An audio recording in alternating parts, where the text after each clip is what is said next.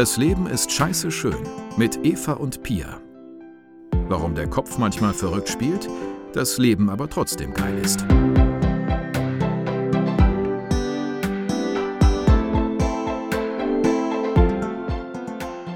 Dass ihr wieder dabei seid zu einer weiteren Folge von Das Leben ist scheiße schön. Heute beschäftigen wir uns damit, wie ihr den richtigen Therapeuten, die richtige Therapeutin für euch findet. Wie wichtig es ist, für einen Therapieerfolg die richtige Therapeutin zu haben.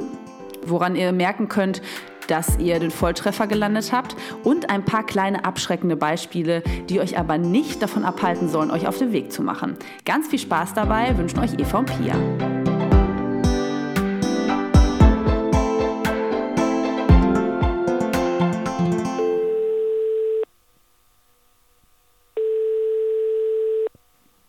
Hallo ihr Lieben, herzlich willkommen zu unserer vierten Folge von Das Leben ist scheiße schön. Schön ist auf jeden Fall, dass ihr wieder zu uns gefunden habt und genau zu einer ganz, ganz wichtigen Folge, die Eva und mir sehr am Herzen liegt und das ist nämlich die oder den richtigen Therapeuten, Therapeutin zu finden. Und da ist ein ganz wichtiger Untersatz für uns, was nicht passt, sollte nicht passend gemacht werden. Eva ist auch wieder mit dabei. Hallo ihr Lieben. Und wir wollen heute mit euch einmal uns dem Thema widmen und äh, hoffen, dass wir euch damit ein bisschen was auf den Weg geben können, wenn ihr gerade an dem Punkt steht, für euch jemand passenden zu finden. Wir haben da so einige Erfahrungen mit sammeln müssen, auch leider. Zum einen wir selber, wie aber auch Freunde und Freundinnen von uns im Umfeld. Da haben wir so einige Geschichten auf Lager, Eva. Ne? Wolltest du mal direkt starten mit auf deinen schönsten Fall. Geschichten? Ja, wobei ich auch vorweg schicken möchte, dass ich bisher drei längere Therapien in meinem Leben gemacht habe und ich drei wunderbare Therapeutinnen hatte. Aber einmal ist es eben auch schief gegangen. Ja, da erinnere ich mich so an, an so ein Telefonat zwischen uns, auch wenn ich mich an nicht immer so alles erinnern kann, aber an ein Telefonat, äh, wo du von der ersten Sitzung nach Hause gegangen bist, glaube ich, und äh, Rotz und Wasser geheult hast und ich dachte, oh Gott, wie kann eine Therapeutin so etwas Schreckliches tun und sagen irgendwie? Ähm, ja. ja. Ja, das war wirklich krass. Und genau, deshalb aber nochmal vorweg, es gibt wahnsinnig viele tolle Therapeuten und vielleicht war die Therapeutin ja auch gar nicht so schlecht, aber zu mir hat sie definitiv nicht gepasst. Ich werde ja gleich ein bisschen berichten. Aber es ist natürlich wahnsinnig schwierig, jemanden zu finden. Vielleicht seid ihr gerade selber auf der Suche oder ihr habt es hinter euch, dann wisst ihr, dass man oft mehrfach anrufen muss, hinterher telefonieren, dann hat jemand keine Plätze, dann muss man einen neuen raussuchen. Und all das ist schon für einen gesunden Menschen wahnsinnig anstrengend. Aber wenn man einen Therapeuten sucht, dann ist man ja meistens eben nicht gesund, sondern ist der Leidensdruck enorm hoch und dann ist man oft gar nicht mehr so richtig dazu in der Lage. Bei mir war das mit Mitte 20 der Fall. Da kam zu der wiederkehrenden Depression, mit der ich mich ganz gut arrangiert hatte. Leider muss man rückblickend sagen, ne, ich hätte damals auch schon irgendwie mehr tun können, um dem entgegenzuwirken, aber ich war ja auch noch relativ jung, habe ich dann eine Angst- und Panikstörung mit einer generalisierten Angststörung entwickelt, die dazu geführt hat, dass ich quasi Dauerschwindel und Übelkeit hatte, aber auch ganz klassische Panikattacken, wie man das kennt. Ich konnte nicht mehr einkaufen, Referate halten. Ich war überwiegend in meinem Zimmer und hatte aber auch da Panik. Und da wurde der Leidensdruck so groß, dass ich gedacht habe, da muss jetzt irgendwas passieren. So geht das auf keinen Fall weiter. Und was ich damals gemacht habe, und das ist toll, dass Unis und Schulen und andere Einrichtungen sowas haben, ich bin da zur psychologischen Beratungsstelle an der Uni gegangen und habe denen einfach immer erzählt in so einer Beratungsstunde, wie es mir geht. Und die helfen dann bei der Therapievermittlung, was natürlich erstmal super ist. Das Problem war allerdings, ich war damals wirklich auch nicht in der Lage, mir da groß Gedanken zu machen, welche Art von Therapie will ich, zu wem will ich überhaupt. Dafür ging es mir viel zu schlecht. Die haben mir dann eine Therapeutin rausgesucht und ich war einfach so dankbar, dass die Plätze frei hatte und ich da sofort hingehen konnte, weil ich wusste wirklich, so geht es nicht weiter. Ich brauche da ganz dringend wieder professionelle Hilfe. Meine letzte Therapie lag da schon sieben Jahre zurück. Und Vielleicht kann ich da mal einmal kurz eingrätschen. Ja. Da ist es ja wirklich auch schon, auch was du gerade er erklärt hast oder beschrieben hast, schon die Problematik, eigentlich die Grundproblematik. Es gibt so viele verschiedene äh, Therapierichtungen, tiefenpsychologisch, also tiefenanalytisch, Verhaltenstherapie. Dann gibt es nochmal so verschiedene, also die Frage ist ja auch erstmal, was braucht ihr, was muss der Therapeut mitbringen und so weiter und so fort. Das heißt, ihr steht da, in dem Moment vor einer riesigen Landschaft an Menschen, die irgendwie, da wo man erstmal denkt und vermittelt bekommt, ja, ja, man sucht sich jetzt einen Therapeuten. Das ist aber auch schon gar nicht so einfach. Und damit wird man oft leider auch tatsächlich ähm, ein bisschen alleine gelassen. Also wer natürlich einen guten Arzt, eine gute Ärztin hat, die einer so ein bisschen beraten kann, das ist, äh, das ist natürlich super. Aber schlussendlich hat das Glück leider ja nicht jeder, sodass man sich da selber auch irgendwie so ein bisschen auf den Weg machen muss. Und das ist natürlich gerade in eurer Situation, wenn ihr gerade an dem Punkt seid, geht es nicht gut und ich brauche da unbedingt Hilfe, wahnsinnig schwierig. Und auch da ist es schon, da können wir noch mal so ein bisschen Rückschluss ziehen zu unserer letzten Folge. Auch da holt euch auf jeden Fall Unterstützung aus eurem Umfeld, weil den Weg da alleine zu gehen, ist schon auch ganz schön eine ganz schön große Challenge. So. Auf jeden Fall. Was ich aber auch dazu sagen muss, ist, dass ich glaube, dass wirklich die, die Therapeuten-Patienten-Beziehung das Entscheidende ist. Ja, Vielleicht definitiv. sogar noch wichtiger als die eigentliche Therapieform. Und dass man ja auch gar nicht so genau vorher theoretisch eruieren kann, welche Therapieform ist die richtige für mich. Ich habe das zum Beispiel auch erst gemerkt, indem ich dann eine Art von Therapie gemacht habe. Dann habe ich gemerkt, okay, Verhaltenstherapie hilft mir gerade mehr weiter bei dem konkreten Problem. Und jetzt bin ich aktuell an so einem Punkt, wo ich sage, wenn ich jetzt nochmal weitermache, weil ich jetzt schon sehr weit gekommen bin im therapeutischen Prozess, würde ich doch wieder in eine Tiefenpsychologie gehen, in eine tiefenpsychologische Therapie gehen. Mhm. Aber das ist natürlich, ja, und genau deshalb ist es halt so, so wichtig, dass ihr einen tollen Therapeut habt. Aber ja, das Form, ist das A und O. Ja, da ist es genau. ganz egal egal was der. Und wenn der Therapeut der Richtige ist, der Therapeut, die Therapeutin der Richtige ist, dann wird die ja oder der ja auch irgendwie mit der Zeit sagen, hm, das ist etwas, was wir hier nicht so gut behandeln können, weil da bin ich nicht für ausgerichtet, wie auch immer. Ne? Du, das habe ich ja auch schon erlebt. Ne? Also da muss man jetzt auch mal die tollen Therapeuten loben. Auf meiner sehr langen Suche nach einer Therapeutin für Essstörung, weil Essstörung war dann so das letzte Thema, was ich therapeutisch angegangen bin, war ich bei ganz vielen verschiedenen Therapeuten, weil ich mir auch einfach mal einen Eindruck verschaffen wollte und da mittlerweile auch sehr entspannt bin mit dem Thema, wie, was die mir so vorschlagen, was die mir so sagen im Erstgespräch. Und da war ich bei einer sehr, sehr coolen Tiefenpsychologin, äh, nee, Psychoanalytikerin. Mhm, und genau. die war super cool. Und die hat sich das alles angehört und hat gesagt, ja Mensch, aber äh, Sie sind ja schon so weit und Sie haben jetzt diese Essstörung. Und ich kann jetzt eine Psychoanalyse machen und dann sind wir in fünf Jahren damit durch und dann können Sie anfangen, das alles irgendwie in Ihr Leben zu integrieren und dann haben Sie wahrscheinlich viel über sich gelernt, aber Sie werden sehr wahrscheinlich noch eine Essstörung haben. Und sie meinte so, wenn es wirklich darum geht, diese Essstörung in den Griff zu kriegen, dann machen Sie eine Verhaltenstherapie. So wie ich Sie mhm. einschätze, haben Sie das in zwei Jahren im Griff. Und mhm. äh, so war es ja dann auch. Und da war ich auch super dankbar und konnte sie auch sehr ernst nehmen in allem, was sie dann sonst noch so zu mir und meiner Geschichte gesagt hat, weil ich das wahnsinnig professionell fand, auch zu sagen, hm, mhm. ich glaube, da ist eine andere Therapieform sinnvoller auf jeden Fall. Aber zurück zu meiner äh, großen Negativerfahrung. Also ihr müsst euch vorstellen, ich so ziemlich am Boden, also sehr weit am Boden, nicht mehr wirklich handlungsfähig.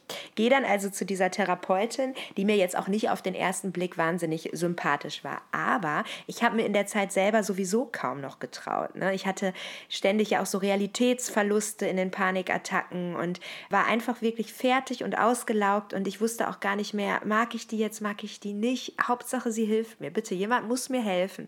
Und so saß ich da und diese Therapeutin hatte aber einen Umgang mit mir, der ziemlich kontraproduktiv war in der Zeit. Also zum einen hat sie mir überhaupt nicht erklärt, woran ich leide. Sie hat mir nie, also ich weiß hier deine Haltung dazu. Mit Diagnosen mhm. muss man vorsichtig sein. Diagnosen können hilfreich sein oder auch nicht.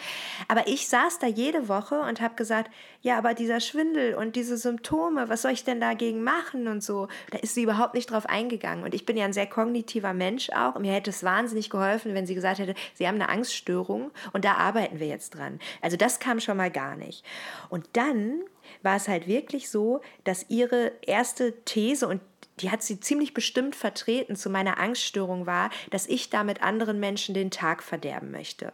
Das, oh, das ist doch so krass. Das mag oh. jetzt auch ein bisschen verschoben sein, rückblickend, weil mich das damals so getroffen hat. Wahrscheinlich war es mhm. nicht so hart, hoffe ich, für Sie ja, und alle Ihre es, Patienten. hast du es aber auch, also ich habe es noch sehr genau auf dem Schirm und du hast es äh, tatsächlich auch genauso direkt nach der Therapie erzählt. Ja. Also ne, so ganz, auch wenn da viel Zeit dazwischen liegt, ganz so wahrnehmungsverschoben ist das, glaube ich, jetzt nicht. Ja, ich verstehe schon, was sie eigentlich, worauf sie hinaus wollte, dass ich mit den Panikattacken und der Angststörung Aufmerksamkeit bekommen möchte. Das war so ein bisschen ihre These. Und mhm. sie meinte so, ja, wann tritt das denn auf? Und dann meinte ich ja beispielsweise, wenn ich jetzt feiern gehe mit Freunden. Und dann hat sie das wirklich, oder wenn ich mit meiner Familie essen gehe. Ich konnte in der Zeit auch nicht essen gehen. Da ist mir immer schlecht geworden. Ich musste nach Hause. Und dann hatte sie halt die These, ja, Frau so und so, Sie wollen damit den anderen den Abend verderben, weil Sie haben ja so viele Geschwister gehabt und da sind Sie zu kurz gekommen und Sie wollen jetzt auch mal an der Reihe sein. Und das jemandem zu sagen und so an den Kopf zu knallen und auch überhaupt nicht erst irgendwie langsam aufzubauen, der gerade in einer totalen Krise, Depression und Angststörung steckt. Und vor allem auch gar, noch gar keinen Hintergrund, also noch gar keine Grundlage dafür Nein. zu haben. Also das kleine Einmaleins, sage ich mal kurz aus der Sicht von einer Therapeutin, das kleine Einmaleins ist ja auch erstmal eine Arbeitsbeziehung aufzubauen. Ne? Also in ja. erster Linie geht es ja erstmal darum, anzutesten, wie, wie können wir so miteinander und da erstmal eine Grundlage aufzubauen um dann eventuell irgendwann mal auch sehr provokante Hypothesen zu äußern. Das ist ja durchaus auch eine Form der oder eine Methode in der Therapie. Das würde ich jetzt sagen, das habe ich bestimmt auch das ein oder andere Mal schon gemacht bei KlientInnen irgendwie. Aber da, dafür bedarf es ja erstmal einer Arbeitsgrundlage. Auf jeden Fall. Und auch den Patienten einschätzen zu können. Und ja. ich hatte ja, glaube ich, insgesamt nur sieben Stunden bei der. Und das muss halt schon in der dritten, zweiten, dritten, vierten Stunde mhm. gewesen sein. Und natürlich hat sie es als Hypothese Hypothese, ne, kann man ja auch nicht anders, sie kann ja nicht in mich reingucken formuliert, aber sie sagt, ich vertrete die Hypothese, dass sie das aus dem Grund machen. Nur war ich ja so lost in meinem ganzen Leben, ich wusste ja nicht mehr, was richtig und falsch ist und im wahrsten Sinne des Wortes aufgrund des schlimmen Kippschwindels auch nicht mehr, wo oben und unten ist und mhm. habe einfach so dringend nach Orientierung gesucht und das Erste, was ich von einer Therapeutin zu meiner Störung, die sie ja auch nicht benannt hat, höre, ist, ich glaube, dass sie damit den Leuten den Abend verderben wollen. Ich äh, stelle jetzt mal die Hypothese auf, dass sie das deshalb machen. Und was das mit mir gemacht hat, wo ich ja überhaupt nicht stabil war und ich, wir hatten es ja schon mal so. Auch. Ja, hochsensibel ne? und, ja. und, total überreizt und ja, überfordert. Mhm. Und wir hatten das ja schon mal an der einen oder anderen Stelle minimal angedeutet, dass ich auch so ein kleines Problem mit Schuldgefühlen habe. Ich bin da raus oh, und ich habe mich so schuldig gefühlt, weil jetzt war ich da und jetzt habe ich eine, eine scheinbar eine schlimme Krankheit, mit, mit der ich nicht klarkomme. Also ich konnte mein Leben ja nicht mehr normal leben. Und das, was ich aus der Sitzung mitgenommen habe, war, oh Gott, ich mache das, um andere zu ärgern und um anderen ja, zu schaden. Zu, und ich habe mich so furchtbar gefühlt und ich, wirklich, ich bin wirklich aus der Sitzung gegangen und hatte Suizidgedanken, weil ich gedacht habe, ja, warum lebe ich denn dann überhaupt noch? Ich bin ja scheinbar ein schlechter Mensch. Und dieses schlechte Mensch-Thema hat sie mir die ganze Zeit sehr ungeschickt vermittelt. Es gibt in, in therapeutischen Prozessen und auch bei der inneren Kindarbeit und so, da werden wir auf alles noch eingehen, gibt es ja immer wieder den Faktor davon, ich sag mal, abgespaltene negative Persönlichkeitsanteile wieder zu integrieren. Und ich glaube, heute weiß ich rückblickend, dass sie das scheinbar bei mir versucht hat. Aber wie sie das mir präsentiert hat, war folgendermaßen. sie meinte dann zu mir, ja, ich glaube, sie haben sehr viele dunkle und böse Anteile auch in sich. Und sie sind nach außen immer so wahnsinnig positiv und sozial erwünscht und angepasst. Und wenn sie diese bösen Anteile nicht zulassen, dann werden sie auch nicht gesund werden. Und heute weiß ich, was sie damit gemeint hat, aber sie hat es so schlecht formuliert. Und mit jemand, der keine Vor kein Vorwissen über diese Therapiemethode hatte, hat das mit mir gemacht, du bist tief in dir schlecht, du, du bist, bist, tief in dir böse. Ja, und genau. diese nette Eva, die du kennst und nach außen präsentiert, die gibt es gar nicht wirklich. Du, wenn du diese bösen Anteile rauslassen würdest, wärst du dein wahres Ich und dann könntest du gesund sein. Aber das wollte ich ja nicht. Ich wollte nicht jemand anderes sein. Ich wollte, dass mir jemand dabei hilft, diese fucking Angststörung in den Griff zu kriegen. Und diese Therapeutin hat tatsächlich durch ihre Art des Prozesses dazu geführt, dass es mir immer schlechter und schlechter geht. Ich habe auch jede Woche da gesessen und gesagt, ja, aber was mache ich denn jetzt, habe ich ja schon gesagt, ne, mit den Symptomen und ich musste wieder aus dem Geschäft rennen und ich kann nicht mehr einkaufen gehen. Und da hat sie mir keine konkrete Hilfestelle gegeben, Hilfestellung gegeben. Ihr coolster Vorschlag war, da stand äh, Karneval vor der Tür und ich habe in Köln studiert. Und dann habe ich gesagt, ja, ich kann ja nicht Karneval feiern gehen, weil ich halte es ja nicht aus in Clubs und äh, Menschenmengen und so. Und dann hat sie gesagt, ach, machen Sie es doch so, hängen Sie sich eine Pfeife um den Hals und sagen Sie das Ihren Freunden, dass wenn sie halt eine Panikattacke haben, dass sie dann pfeifen und die ihnen zur Hilfe kommen. Gut, wenn man mich kennt, ich bin jemand, der absolut nicht gerne im Mittelpunkt steht und äh, das war, ich verstehe auch da wieder, was ihr Ansatz dahinter war. Also da eine Brücke zu schlagen und zu, einen anderen Umgang mit der Angststörung irgendwie zu ja, etablieren. Aber das war halt so, war mir halt so fremd, diese Idee. Und das wäre mir auch so peinlich gewesen mit einer Pfeife um den Hals rum. Also gut, ich hätte mich natürlich irgendwie als Schaffnerin verkleiden können. Dann hätte ich das gut verbergen können. Äh, muss ich mal kurz dazwischen fragen, war die Verhaltenstherapeutin? Nee. Oder was war das? Nein. Nee, ne? Das war nee. tiefenpsychologisch. Ah ja. Mhm. Genau. Und auf jeden Fall ging es mir schlechter und schlechter und schlechter. Und ich wusste überhaupt nicht irgendwie, was ich machen soll. Aber ich hatte ja auch die Erfahrung, also ich muss auch dazu sagen, die war mir von Anfang an nicht sympathisch, aber ich war halt so verzweifelt und diese Beratungsstelle an der Uni hatte mir auch nur den einen Namen genannt und ich hatte keine Alternativen und ich wusste, ich hätte, ich würde nicht die Kraft haben, mich nochmal auf die Suche zu machen. Ja, und, dann, und das ist das Problem. Das mhm. ist auch das Problem, das hatte ich, das hatte ich auch gleichzeitig bei, bei einer anderen Freundin, die nämlich auch vor, einiger, vor einigen Jahren eine Verhaltenstherapie gemacht hat, auch wegen Angst- und Panikstörungen. Und äh, die ist an einen Therapeuten geraten, der mit Sicherheit ein guter Therapeut ist, ein guter Verhaltenstherapeut ist, der aber überhaupt vom Typ her nicht zu dieser Freundin passte. Und die hat diese komplette Therapie mit ihm durchgezogen und hat den aber latent nie richtig ernst nehmen können. Der mhm. hat ihr für den Augenblick ganz gut, glaube ich, geholfen, weil er hat sehr, sehr praktisch mit ihr gearbeitet. Also der ist mit ihr in Läden gegangen, der hat irgendwie Konfrontationstherapie gemacht und so, was durchaus ja auch ein Ansatz ist. Und der war von, von den Inhalten her, glaube ich, nicht verkehrt, aber halt überhaupt nicht der richtige für sie. Und das hat sich natürlich auch wieder gespiegelt in dem Erfolg der Therapie. Auf und, jeden äh, Fall. Demnach, äh, und auch da, ne, das, auch das war wieder was, wo man ganz klar sagen muss, und ich kenne das selber, weil auch ich habe, ich musste ja eine Therapie machen für meine eigene Therapeutenausbildung und ganz ab davon habe hab ich auch noch meine Eigentherapie gestartet, äh, ganz abgesehen von der, die ich für meine Ausbildung benötig, benötig, benötigte. Und auch da ist, da hat man immer latent diesen, diesen Beigeschmack von, oh, und jetzt nochmal auf den Weg machen und sich nochmal jemand anderen suchen, bei der aktuellen Situation, wo alle TherapeutInnen irgendwie total überlaufen sind, muss ich mir jetzt nochmal jemand Neues suchen. Mhm. Und ne, da, da, da merkt man auch, obwohl ich persönlich definitiv in der Lage dazu gewesen bin, also rein von der psychischen Konstitution her, mir da nochmal jemand anderen zu suchen, ist es aber trotzdem so, dass man sich das wirklich zehnmal überlegt. Und das viel, viel Schwierige ist natürlich, wenn ihr in der Situation seid, dass ihr eigentlich kaum von der Couch aufstehen könnt oder kaum aus dem Bett aufstehen könnt und euch dann überwindet, irgendwo anzurufen, einen Termin zu machen, das ist großartig. Das ist ein großartiger Schritt und da könnt ihr unfassbar stolz sein.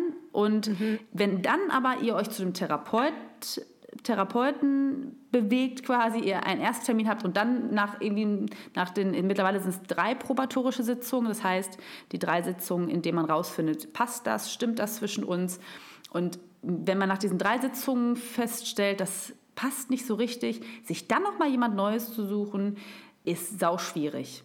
Also ja, und das, das ist, ist ja genau der Punkt, wo wir quasi einhaken wollen, weil wir sagen wollen, bitte macht es trotzdem, egal wie viel Kraft es kostet, weil alles andere hat wirklich keinen Sinn.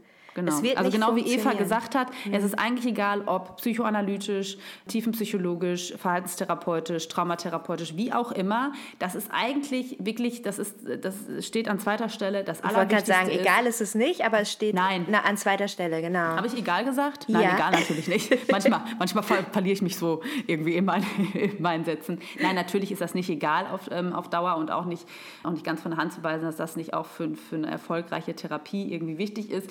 Aber aber in erster Linie geht es darum, stimmen die Vibes. Ne? Also, und da muss man auch ganz klar sagen, ihr müsst euch nicht lieben. Also du, ihr müsst nicht da rein, rausgehen aus der ersten Sitzung und denken, boah, super, ich finde den, also nee, niemand anderes als der und ihr müsst den auch nicht glorifizieren. Da haben wir auch schon mal drüber gesprochen. Eva, ich weiß, dass du gesagt hast mal, deine eine Therapeutin da könnte es tatsächlich sein, dass das da auch dich so ein bisschen gehemmt hat, dass du die zu toll fandest. Ne? Ja, da waren wir auch altersmäßig sehr nah beieinander und äh, ich fand die super cool und konnte deshalb, glaube ich, manchmal auch nicht ganz offen sein, weil ich wollte, dass die mich mag. Und ich mhm. deshalb halt auch nicht dann so wirklich meine, meine, meine dunklen Seiten, die die andere Therapeutin die genau, auch schon äh, aufgedeckt hatte, dann äh, so rauslassen wollte. Das kann auch hinderlich sein, aber jetzt auch nicht davon abschrecken lassen, wenn ihr euren Therapeuten Nein, ganz toll findet. Um das, das, kann auch super hilfreich sein. Aber so oder so ist das Bauchgefühl das A und O. Fühlt ihr euch ja. aufgehoben? Habt ihr das Gefühl, dem könnt ihr alles vor die Füße knallen?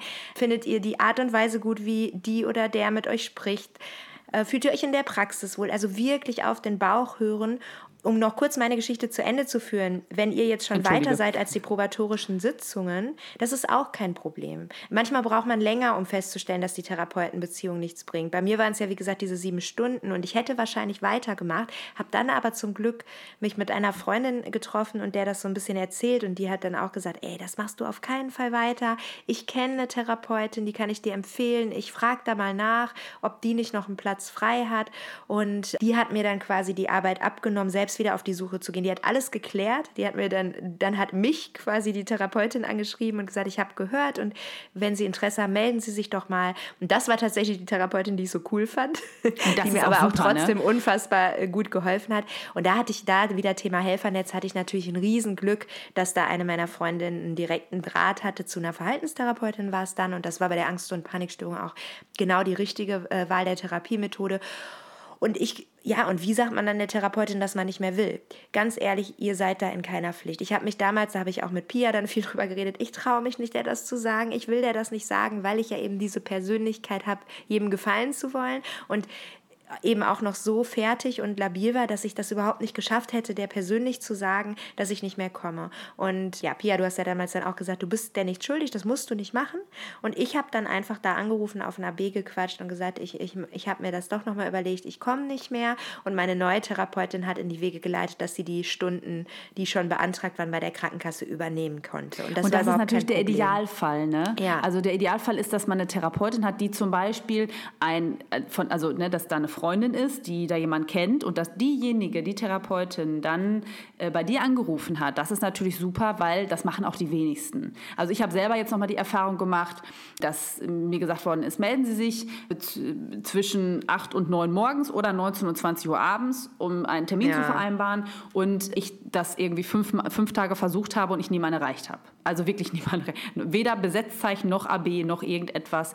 Und wie gesagt, ich bin durchaus in der Lage, gerade da dran zu bleiben, aber ich bin auch schon hart genervt. Also, ne, ja, zu ist, Recht. Und, und wie will es ja. jemanden gehen, der gerade echt am Ende ist? Ne? Der hätte schon und, aufgegeben und gesagt, ja gut, dann doch nicht. Weil das ist ja auch dieses Problem. Man schwankt ja immer, soll ich es wirklich machen, soll ich es doch nicht machen? Und wenn einem dann solche äh, Hürden in den Weg gelegt werden, ist das eine totale Katastrophe. Ja, und genau das ist nämlich das Problem, was, was ich und wo ich mich durchaus in Rage reden kann, als auch andere Hürden gibt. Ne? Es gibt auch Ärzte, die sagen, ah nee, da müssen Sie jetzt mal eben einen Bericht von Ihrer Psych äh, Psychologin oder ähm, Psychotherapeutin anfordern und dann können wir hier das und dies und jenes beantragen und dann müssen wir hier noch und da noch. Und Ihr steht dann mit dem ganzen Berg an Bürokratie da und seid dann nicht in der Lage zu, das zu machen, weil ihr einfach gerade am Ende seid mit euren Kräften. Und da finde ich es einfach wirklich, wirklich schwierig. Und da ist für mich das Einmal-Eins auch in, in, der, in meiner Arbeit zum Beispiel, dass ich auf meine KlientInnen zugehe oder PatientInnen ne? und, und da irgendwie eine, eine, eine ganz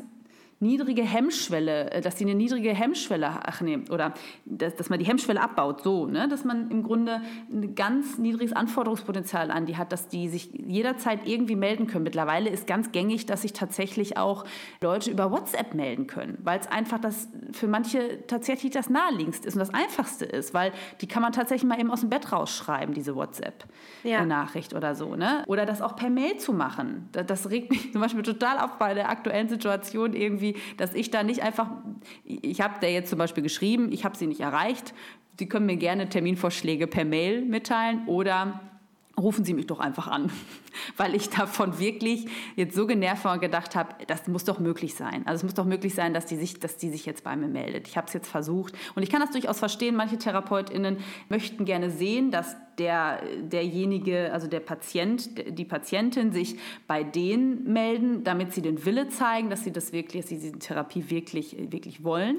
Das, durchaus kann ich das nachvollziehen, aber nicht nicht bis zum Erbrechen. Also nicht, nicht, bis zum Äußersten. Ich wollte gerade sagen, das, was bei deiner Therapeutin da abgelaufen ist, das, das geht halt gar nicht. Ich finde es ja. zum Beispiel auch legitim, dass ne, Therapeutinnen haben ja auch oder Therapeuten haben ja auch ein eigenes Leben und wenn die jetzt nicht über WhatsApp benachrichtigt werden wollen oder ja, dass die, wenn genau. die ihre E-Mail freigeben, dass die dann überflutet werden mit Anfragen in der Situation, in der wir sind, dass es zu wenig Plätze gibt und so. Auch das kann ich verstehen, dass die dann die Zeit lieber auf ihre aktuellen Patienten verwenden, als 100 Mails am Tag zu lesen. Jetzt mal übertrieben gesagt. Aber wenn es Sprechzeiten gibt, dann müssen die natürlich verbindlich sein. Und dann, ja. also das, das geht halt gar nicht irgendwie. Da fällt mir übrigens ein, dass die sich tatsächlich nicht per Mail gemeldet hat, zurückgemeldet Ach, hat, ne? Auf meine Mail. Fällt mir gerade ein. Ich, äh, ich bin gerade dabei, ich bin gerade quasi live dabei, dass ich nochmal überlege, ob das wohl die richtige Therapeutin für mich ist, tatsächlich, weil ich das wirklich schwierig finde. Also wer noch nicht mal so einen richtigen Kommunikationsweg irgendwie beibehalten kann, das finde ich auf Dauer auch schwierig. Auf jeden ähm, Fall. Muss ich sagen. Ey. Ja, das ist ja echt nee, gut. Blöd. Aber ja. das, das, dazu, ne? Die, ähm, und auch da ist tatsächlich meine Erfahrung gerade, die ich ganz, ganz vor, also vor ganz kurzer Zeit gemacht habe. Ich hatte ein Erstgespräch und die Therapeutin war niemand, wo ich von Anfang an ein Riesenfan von war. Aber ich habe nach auch zweimal drüber schlafen irgendwie gedacht, ja, das ist aber jemand, der kann ich mir gut vorstellen, mit der diesen Weg zu gehen und zu überlegen äh, oder zu gucken mit ihr gemeinsam, dass, ja, dass wir uns da zusammen auf den Weg machen, um sich meiner Probleme anzunehmen. So, das kann ich mir durchaus gut vorstellen bei ihr. Das, und das ist erstmal und, also, ne, und ich kann mir vorstellen, ihr alles zu erzählen und das mit ihr zu bearbeiten. Und das ist erstmal das Wichtigste, ne, dass man da nicht irgendwie rausgeht und denkt, ah, ich weiß auch nicht, aber so richtig, äh, so richtig passt es auch nicht. Also man darf da nicht groß dran zweifeln. Es ist so ein bisschen wie mit Partnersuche, ne? Augen auf bei der Partnerwahl, Augen auf bei der Therapeutenwahl. Jo. Nur ist es vielleicht beim Therapeuten sogar noch entscheidender, weil der natürlich in eurer Psyche rumfuscht. was, bei, was euer Partner, wenn er jetzt nicht gerade äh, irgendwie Gaslighting betreibt oder so, besser nicht tun sollte. Nein, natürlich hat man auch eine sehr enge und intime Verbindung zum Partner, aber beim Therapeuten ist es wirklich, wirklich wichtig und ich möchte immer so gerne die Leute rütteln und ich erlebe das immer wieder, dass man, dass gerade Menschen, die sich zum ersten Mal auf den Weg begeben und vielleicht geht es denen gar nicht so, so äh, schlecht, gerade wie, wie mir damals bei der Therapeutin, mit der ich Pech hatte, sondern die haben irgendwie ein Thema, was sie angehen möchten und so. Und dass die aber trotzdem, genau wie du, Pia, dann einfach genervt sind, weil es alles so lange dauert und dann nimmt man den. Das ist so ein bisschen wie mit Torschlusspanik bei der Partnerwahl. Denkt man sich so, ja, ja gut, aber ich bin ja jetzt auch schon dreiviertel äh, Jahr dabei äh, bei der Suche und die ist ja okay und dann mache ich das. Und das, was wir euch einfach sagen wollen, ist, es ist nicht unbedingt so, dass dass, es, dass man sagen kann, besser überhaupt eine Therapie als gar keine Therapie. Wie mein Beispiel zeigt, kann falsche Therapie auch was kaputt machen. Also der falsche Therapeut auch wirklich zusätzlich was kaputt machen. Das hat mich wirklich noch viel weiter in die Not hineingetrieben. Das sind natürlich Horrorgeschichten, die euch nicht abschrecken sollen, weil die weil die meisten Therapeuten sind wunderbar und hochprofessionell. Aber eben ja, darüber aber hinaus. Da, ja. Auch da, auch die, die wunderbar und professionell sind, ne? Auch da ist es so, kann es aber trotzdem sein, dass es menschlich nicht passt. Und ja, wie bei der Freundin, also, die du angesprochen hast, die den nicht richtig, ernst genau. genommen hat also, und sich dann über den noch lustig gemacht hat, hat ja, dir genau, erzählt. Richtig. Und das ja. ist natürlich keine gute Grundlage für, für, ein, äh, für ein Therapieverhältnis. Nicht.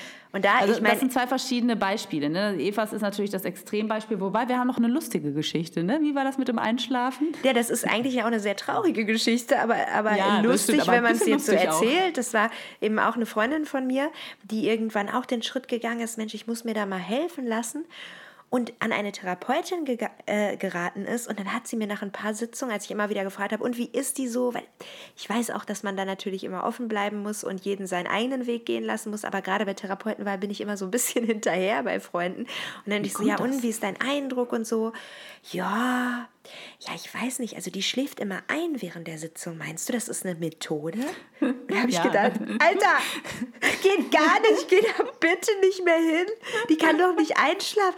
Die ist ja schon älter. Ich ja, aber wie kann man oh, denn einschlafen, ein wenn jemand sich, ne? den, wenn jemand den Mut fasst und das ist auch eine sehr zurückhaltende Freundin irgendwie gewesen und dann den Mut fasst und sagt, ich erzähle mal davon und dann schläft die währenddessen ein. Was ist das denn bitte für eine Botschaft? Und da kann man mal sehen, wie das verunsichert, ne? Also ja. wie, weil ich meine, da arbeiten Menschen und das regt mich so auf, ne? Das ist das, was mich ja so wütend macht. Da arbeiten Menschen mit Menschen, die in einer psychisch so labilen Situation sind und dann passiert denen sowas. Also das ist ja erstmal, das ist unverschämt, das ist respektlos. Und wenn die schon einschläft und ihr das passiert, weil weiß ich nicht, äh, dann, dann müsste man das zumindest erklären und sagen, Frau Müller-Meyer-Schmidt, es tut mir total leid, ich nehme neue Medikamente, was weiß ich, keine Ahnung, oder ich habe nur eine Stunde geschlafen heute Nacht, ich, äh, das ist mir total unangenehm. Und dann darf das natürlich auch nie wieder passieren, geschweige denn, man geht dann vielleicht einfach nicht zur Arbeit, wenn man so müde ist. Also es kann ja nicht wahr sein, dass Menschen wirklich, und ich glaube, dass das irgendwann hat das was von ja, Berufsblindheit oder, oder äh, ab, Abstumpfen, glaube ich, auch unter den Therapeuten, dass sie dann einfach nur einfach nur da sitzen und sich denken, irgendwie, also dass sie nicht mehr auf dem Schirm haben, was für einen bedeutenden Job die machen. Ne? Ja. Dass die da mit Menschen arbeiten, die in einer Notsituation zu denen kommen und total angewiesen darauf sind, was die sagen und was sie tun. Und wenn, wenn die dann auch noch einschlafen, was ist das denn für ein Zeichen? Also das, ja, da könnte ich mich stundenlang darüber aufregen, habe ich auch schon oft genug. Ja. Ich merke ja, aber auch gerade, wie ich also mich tierisch über diese blöde Therapeutin aufrege, die mir damals diese ganze Scheiße erzählt hat. Ja. Wut ist auch ein Gefühl, liebe Leute, was ich noch nicht so lange zulassen kann. Ich war immer sehr hilfreich, wütend. sehr hilfreich. Es kommt jetzt, ja, es kommt jetzt gerade so ein bisschen durch, dass ich so denke, Alter, was hat die damals mit mir gemacht? Ja, ja. Richtig, richtig ich, krass. Ich war auf jeden Fall wütend für dich mit. Also ich, boah. Ich das war, machst du ja eh sehr oft. Das machst ja, du eh, sehr, eh sehr, oft äh, bei vielen Menschen, wenn ich immer so sage, nein, ich, ich bin da nicht wütend, ich weil ich kann es ja auch verstehen, dass der oder die so handelt. Oh. Dann sagt Pia immer, ja, ist mir doch egal, ich, ich, ich bin da für dich mit wütend. Ich finde den scheiße. Ich finde die scheiße. Also, ja, also da bist du sehr viel besser Problem, drin als mit ich. wütend zu hm. sein, gar kein Problem, überhaupt ja. nicht, nee. Das ist ja. schön, da bist du ja auch mein Vorbild und ich werde ja auch immer besser. Man soll sich natürlich auch nicht in seiner Wut verlieren, aber Wut hat auch immer was mit Abgrenzung zu tun und damit den eigenen Weg zu gehen. Und damals hätte ich verdammt nochmal wütend sein sollen. Da war ja. ich einfach nicht in der Lage. Aber ich vielleicht können wir es ja nochmal so ein bisschen zusammenfassen. Was ist also wichtig? Also ihr müsst euch nicht verlieben. Ihr müsst nicht sofort denken, die möchte ich heiraten oder den.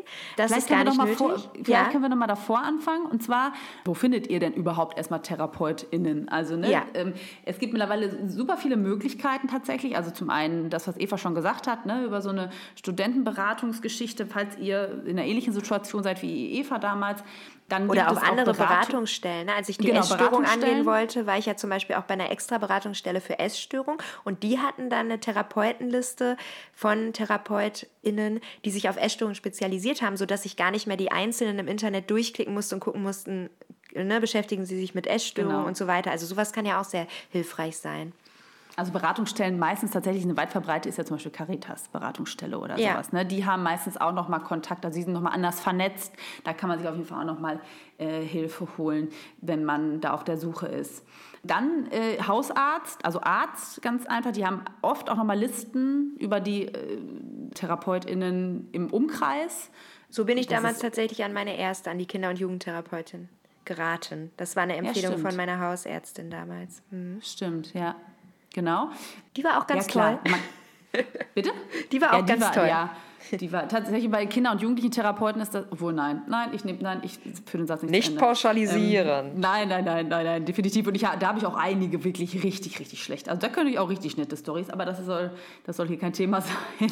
Dann natürlich, wenn, ne, Internet, ne, googeln, ganz klar. Und schlussendlich ist es tatsächlich mittlerweile auch so, dass Krankenkassen, also eure Krankenkasse, an die könnt ihr mhm. euch auch wenden, die haben meistens auch nochmal so eine, also Möglichkeiten. Ich weiß, dass einige das sogar tatsächlich sehr sehr deutlich auf der Internetseite stehen haben. Also die haben einen sehr guten Internetauftritt. Ja. Und haben da dann die Möglichkeit, also da stehen dann ganz viele Adressen, die man dann nochmal auswählen kann. Genau. Und das ist erstmal so der erste Schritt. Und ich finde das auch gar nicht, nicht jeder Therapeut hat eine Internetpräsenz. Das muss ja auch gar nicht sein. Das sollte euch auch nicht davon abhalten, ähm, da mal vielleicht anzurufen oder so. Aber ich fand das immer für mich sehr hilfreich, vorher erstmal auf der Website mir einen Eindruck zu verschaffen, mir auch das Foto schon mal anzugucken. Ist ein bisschen wie bei Tinder, ne? Kann ich mir mit der mm. Person was vorstellen und mir auch schon mal was, als ich dann erfahrener war, auch mit dem ganzen Thema, auch was zum Therapiekonzept, das wird ja oft auch erklärt, äh, durchzulesen. Kann ich damit was anfangen? Klingt das nach was, womit ich arbeiten möchte und so. Sich da also wirklich im Vorfeld auch schon mal ein bisschen umzuschauen. Genau, das ist so der, der erste Schritt irgendwie, wie finde ich überhaupt den richtigen Therapeuten. Und was ich auch noch als Tipp geben kann und was ich auch nicht verkehrt finde, ist, schreibt ruhig mehrere an oder ruft mehrere an, wenn es die Möglichkeit des Schreibens nicht geht. Erstmal natürlich, weil viele eben Wartelisten haben und ihr so vielleicht schneller an Platz kommt, wenn ihr euch da mehrere Möglichkeiten offen haltet. Aber es kann auch gar nicht verkehrt sein, wenn sich die Möglichkeit ergibt, das ist eine Luxussituation, aber ich hatte das durchaus auch mal, sich mehrere Therapeuten anzugucken, weil gerade wenn ihr noch nicht Therapie erfahren seid, kann das sehr erhellend sein, mal mit zwei oder drei zu sprechen und zu gucken, wie die so auf einen eingehen gehen und was das mit euch macht und was euch besser gefällt. Natürlich nur, wenn das gerade in eurer Verfassung möglich ist und ihr nicht sowieso bei der ersten schon sagt oder bei dem ersten, das ist er oder sie. Aber dann finde ich das eine ganz gute Sache. Beim Online-Dating würde ich das kritisch sehen, aber ich finde, kann man auch durchaus machen, muss man natürlich dann offen mit umgehen, ist klar. Bei den Therapeuten müsst ihr damit nicht zwingend offen umgehen. Ich habe mir wirklich vor meiner letzten Therapie auch verschiedene, habe ich ja schon angedeutet, Formen angeguckt und Menschen und habe einfach auch geguckt, äh, was, was passt am besten für mich. Aber noch mal ganz kurz zum Thema Online-Dating. Das ist gar nicht so verkehrt, der Vergleich, weil es geht ja wirklich auch um eine sehr ernsthafte Beziehung, äh, auf, mhm. also ne, die man da eingeht. Und es ist halt, wie gesagt, deshalb auch gar nicht verkehrt, vielleicht mal ein oder zwei zu treffen, um, zu, um, um überhaupt sich darüber klar zu werden, was man möchte. Und beim Daten hört ihr ja auch auf euer Bauchgefühl. Und Bauchgefühl ist für mich das A und O bei der Therapeutensuche. Das kann euch viel besser weiterhelfen als irgendwelche ja, Überlegungen eures Verstandes. Trotzdem ja, ist es natürlich, wenn ihr dann eure erste probatorische Sitzung habt, also das Kennenlerngespräch, gibt es natürlich auch so ein paar Punkte, auf die ihr achten könnt. Genau. Und das, da ist es tatsächlich, das hat Eva vorhin auch schon so ein bisschen angeteasert. Also zum einen ist es so, dass eigentlich tatsächlich es, äh, also mittlerweile nennt sich das Beratungsgespräch. Das, das hat sich auch nochmal alles ein bisschen verändert, was ich durchaus begrüße. Also schlussendlich geht es mhm. darum, dass der, die Therapeutin mit euch guckt, ist das überhaupt ein Therapiethema? Gibt es dafür vielleicht auch eine geeignete Beratungsstelle? Kann diese Therapeutin euch auch nochmal weiter, weiter verweisen? Und das finde ich ist schon mal auf jeden Fall ein erstes gutes Korrektiv, was es mittlerweile gibt, weil somit auch nochmal eine Überprüfung stattfindet. Ne? Also, ah, seid ihr da überhaupt mhm. richtig? Ist das vielleicht irgendwie auch ein Thema, was durchaus eine Beratungsstelle auffangen kann, was nicht unbedingt einer Therapie bedarf oder so? Genau, das ist zum einen, das heißt aber, der allererste Schritt, der passieren sollte in der ersten Sitzung oder in einem Beratungsgespräch, nennt es sich ja jetzt, ist, dass die Therapeutin euch diesbezüglich aufklärt und sagt, das ist hier eine Beratungssitzung, dies und das passiert hier heute, ich würde gerne von Ihnen hören, warum sind Sie hier, was genau ist Ihr Anliegen, was genau wäre Ihr Ziel, das sind halt so, so Fragen, die dann gestellt werden können, ne, die durchaus auch deutlich machen, dass die Therapeutin nach einem, nach einem bestimmten Schema arbeitet, geleitet und das ist erstmal Auftragsklärungsgespräch. Es gibt immer, es ist immer wichtig, ein Auftragsklärungsgespräch zu machen. Das heißt, die arbeitet mit euch noch nicht inhaltlich an eurem Problem. Die fragt erstmal nach, worum geht es genau, was wäre, woran würden Sie merken, dass die Therapie ein Erfolg ist oder erfolgreich ist, was wäre ein Ziel für die Therapie für Sie und so weiter und so fort. Die fragt natürlich auch erstmal so Rahmendaten ab und so. Das hört sich dann, ne, meistens geht man nervös zur ersten Sitzung, wenn das so die erste Therapie ist und dann fragt die erstmal ein nach Adresse, Hausnummer, Telefonnummer und, und so weiter und so so fort. Das gehört auch natürlich alles dazu. Dann fragt, ne, dann wird nach Krankenkasse gefragt und so weiter. Aber daran merkt ihr auch schon, da, da seid ihr auf jeden Fall dann schon mal an, an einer richtigen professionellen Adresse, die erstmal ganz normalen Auftragsklärungsgespräch macht. Und woran man natürlich auch schon ein Stück weit merkt, dass die Therapeutin da mit euch gut inhaltlich arbeitet, ist, dass sie euch auch die Möglichkeit gibt, Fragen zu stellen zu ihrer Person oder zu ähm, zu der Therapie und zu dem Ansatz, der verfolgt wird von der jeweiligen Therapeutin, dem jeweiligen Therapeuten. Genau, dass ihr da auch die Möglichkeit habt, tatsächlich euch ein paar Informationen zu holen und euch auch zu erklären, dass tatsächlich es erstmal ein paar Sitzungen gibt, um zu schauen, passt das überhaupt. Also äh, ich habe jetzt schon des Öfteren gehört, dass tatsächlich in der ersten Sitzung auch schon tendenziell gefragt wird, so und, ne, wie ist Ihr Gefühl, können Sie sich das vorstellen, können Sie sich das nicht vorstellen. Äh, das finde ich manchmal finde ich eigentlich ein bisschen früh, aber mhm. gut, kann man, ne, grundsätzlich macht auch eine gute Therapeutin, ein guter Therapeut aus, dass derjenige auch sich gut sagen lassen kann, nö, ich kann das jetzt gerade noch gar nicht beantworten oder so.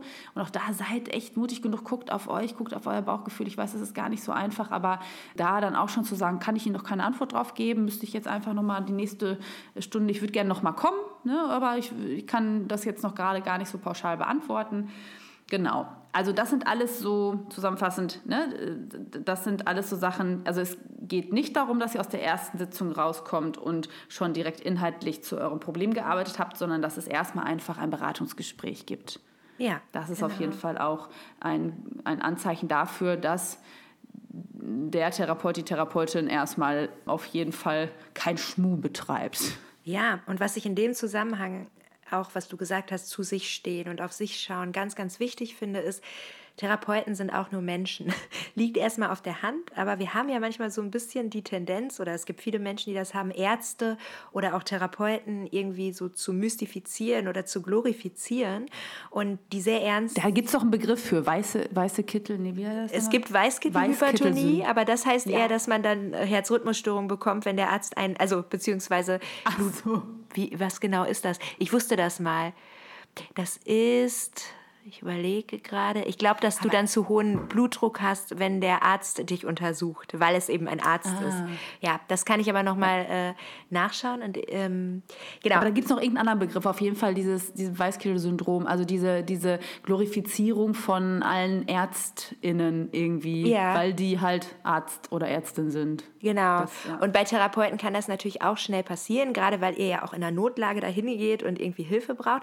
Und da finde ich halt wirklich, auch, um nochmal ein letztes Mal meinen kleinen Dating-Vergleich zu bemühen, ganz wichtig, dass ihr nicht vergesst, es geht um ein Kennenlernen von beiden Seiten. Es geht darum, hm. dass ihr euch ein Bild macht, dass der Therapeut oder die Therapeutin sich ein Bild macht. Und es ist völlig legitim, nach dem ersten Date zu sagen, muss nicht sein. Oder vielleicht auch zu sagen, doch, zwei, dreimal würde ich das noch ausprobieren und dann gucke ich, ob der Funke ja. überspringt. Wie gesagt, die sind nur Menschen, die haben auch ihre Macken und ihre Geschichte. Wenn sie professionell arbeiten, bringen sie davon extrem wenig in den therapeutischen Prozess mit rein. Das ist immer ganz toll äh, zu sehen. Aber es gibt natürlich trotzdem Ausstrahlung, Sympathie, Wellenlänge und so weiter, was einfach stimmen muss. Und da würden wir beide uns total wünschen, dass ihr da auf euren Bauch hören könnt und wirklich die Augen aufmacht und guckt, ist das wirklich jemand, der mir hilft? Und wie es auch wenn es auch wie bei der anderen einen Freundin ist, die Pia angesprochen hat, dass es sich im Therapieprozess rausstellt, auch da nochmal irgendwie den Mut habt, zu wechseln und wirklich das meiste aus eurer Therapie rauszuholen.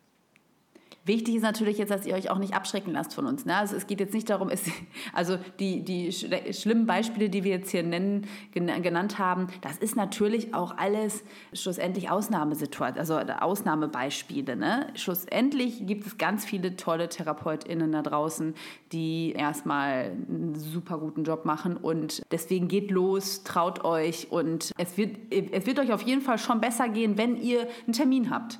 Das ist nämlich eine Weisheit, die, die ich ich tatsächlich auch verfolge und die ich immer wieder bestätigt sehe, die meiste Veränderung findet tatsächlich statt zwischen der Terminvereinbarung und dem ersten Termin, weil in absehbarer Zeit einen Termin zu haben und da irgendwie so ein bisschen, ja, auch eine Entlastung drin zu sehen, kann ganz viel bei euch auch schon ausmachen. Und guckt euch einfach meine Geschichte an. Ich habe vier Therapeut jetzt wollte ich auch schon TherapeutInnen sagen, weil du das die ganze Folge über gesagt hast. Aber ich hatte tatsächlich vier Therapeutinnen. Geschlecht ist ja auch so eine Sache, ne? Könnt ihr euch eher einen Mann vorstellen oder eine Frau? Ja, das kann ja auch ganz ja. unterschiedlich sein. Ich habe eher ähm, mich Frauen immer anvertrauen können. Du, vielleicht gehe ich mal zu einem Mann demnächst. Ja. Nee, okay, äh, anderes Thema. Aber ich hatte vier und drei davon waren super und haben mir unglaublich viel gebracht. Das ist ein super Und das war es auch wert, einmal quasi an eine faule Nuss wie sagt man das? Gott, ich, arbeite, ich bin heute nicht gut mit Sprichwörtern, aber äh, zu geraten. Und in erster Linie sind wir große, große Fans von Therapie und von Therapeuten ja. generell. Das ist ein wahnsinnig tolles Instrument, ohne dass es ja eigentlich fast gar nicht geht bei psychischen Erkrankungen, muss man so sagen.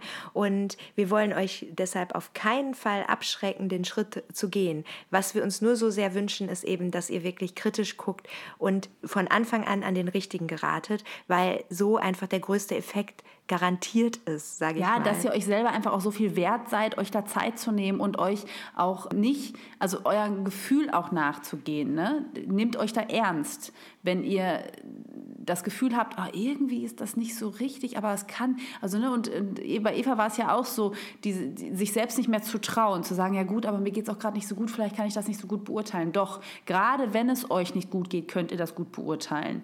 Und da macht euch einfach auf den Weg. Und da möchte ich auch noch mal ganz kurz einmal die Schleife ziehen zu der letzten Folge. Also alle, die jetzt zuhören, die gerade jemanden begleiten oder begleiten möchten, dem es nicht gut geht. Auch da können natürlich wirklich Angehörige, Freunde, wie auch immer, super, super hilfreich sein. Ne? Ihr könnt die mitnehmen zur ersten Sitzung, die müssen ja nicht mit reinkommen, die dürfen aber auch mit reinkommen. Also auch daran erkennt man ja einen guten Therapeut, Therapeutin, die, äh, dass, die, dass da jemand mit rein darf vielleicht, wenn man sich das, wenn man sich den Weg selber erstmal noch nicht traut. Oder jemand einfach nur begleitet und vor der Praxis wartet oder weiß ich nicht. Also alles das, was Oder euch auch einfach äh, Telefonate abnehmen, ne? Genau. Anrufen ja. ist ja auch was Anstrengendes, dass jemand das organisiert. Ja. Und, oder eine E-Mail ähm, schreiben oder, oder, oder. Also da gibt es ja wirklich ganz viele verschiedene Wege. Guckt da einfach auch, was ist für euch hilfreich, was könnt ihr äh, gut haben. Ich weiß, dass es auch ganz oft, äh, weil es bei, bei Eva und mir auf der Entfernung ganz schwierig war, ganz oft einfach Telefonate gab zwischen uns, ne? dass, dass ich dich dann telefonisch begleitet habe irgendwo hin oder so. Wobei ich äh, gerade überlege, das war hauptsächlich zu deinen Dates, ne? Ja, da haben wir, da haben wir es wieder. Also vor Dates. Gut, ja, das, die vor allem vor ersten Dates. Da. Also vor Therapiesitzung brauchte ich es tatsächlich nicht. Dafür aber vor Dates, da bin ich dann doch aufgeregter. Das mag meiner Therapieerfahrung geschuldet sein, wobei Date-Erfahrung ist mittlerweile auch ähnlich ausgereift. Auf jeden Fall muss die liebe Pia mich da immer bis zu der Sekunde, wenn es ein Blind Date ist, dass der Werteherr auftaucht, per WhatsApp begleiten und aufbauen, damit ja. ich nicht wegrenne. Das ist ganz äh, witzig immer. Und irgendwann schreibe ich dann nicht mehr zurück und dann weißt du, okay, genau. er ist da. Da bin ich aber auch immer so ein bisschen mit aufgeregt. Und das aber trotzdem kann natürlich auch irgendwie hilfreich sein, bei dem Gang zum, zur ersten Therapiestunde, zur zweiten, zur dritten, zur vierten, vielleicht auch bei jeder, vielleicht wird das ja auch ein Ritual für euch. Wie auch immer, auch da ne, nutzt das Naheliegendste. Wenn euch da irgendjemand aus eurem Umfeld helfen und unterstützen kann bei irgendetwas, fragt nach und holt euch da die Unterstützung. Genau, ja. und wenn ihr eure Erfahrungen mit uns teilen wollt zum Thema Therapiesuche, Therapeuten, was auch immer, dann meldet euch gerne bei Insta über scheiße-schön- Podcast bei uns. Und falls es gerade ganz akut bei euch sein sollte und ihr habt gerade nicht die Kraft, euch auf Therapeutensuche zu machen, dann findet ihr auch wie immer die Nummer der Krisenhotline in unseren Show Notes. Die helfen euch da wirklich ganz toll weiter. Genau. Wir hoffen, dass wir euch jetzt keine Angst gemacht habt. Das ist das Allerwichtigste. Und äh, ganz im Gegenteil, dass wir euch sogar motiviert haben, euch da irgendwie auf die Suche zu machen und, äh, und euch motiviert haben, euch auch den richtigen Therapeuten zu suchen. Genau. Und hoffen, dass wir euch damit so ein bisschen so ein bisschen mit auf den Weg nehmen konnten, auch was unsere Erfahrungen da angeht die nicht immer unbedingt auf jeden zutreffen müssen. Ja, und in der nächsten Folge beschäftigen wir uns mit der Störung, die mich in die Arme dieser furchtbaren Therapeutin getrieben hat, quasi. Da werde ich ein bisschen über meine Angst- und Panikstörung erzählen und wir werden gemeinsam schauen, welche Wege es daraus gibt und was helfen kann. Angst- und Panikstörungen sind ja wahnsinnig verbreitet. Zum Glück ist das aber auch eine der Störungen, die man äh, recht gut in den Griff kriegen kann und wie das aussehen kann, schauen wir uns in der nächsten Woche an.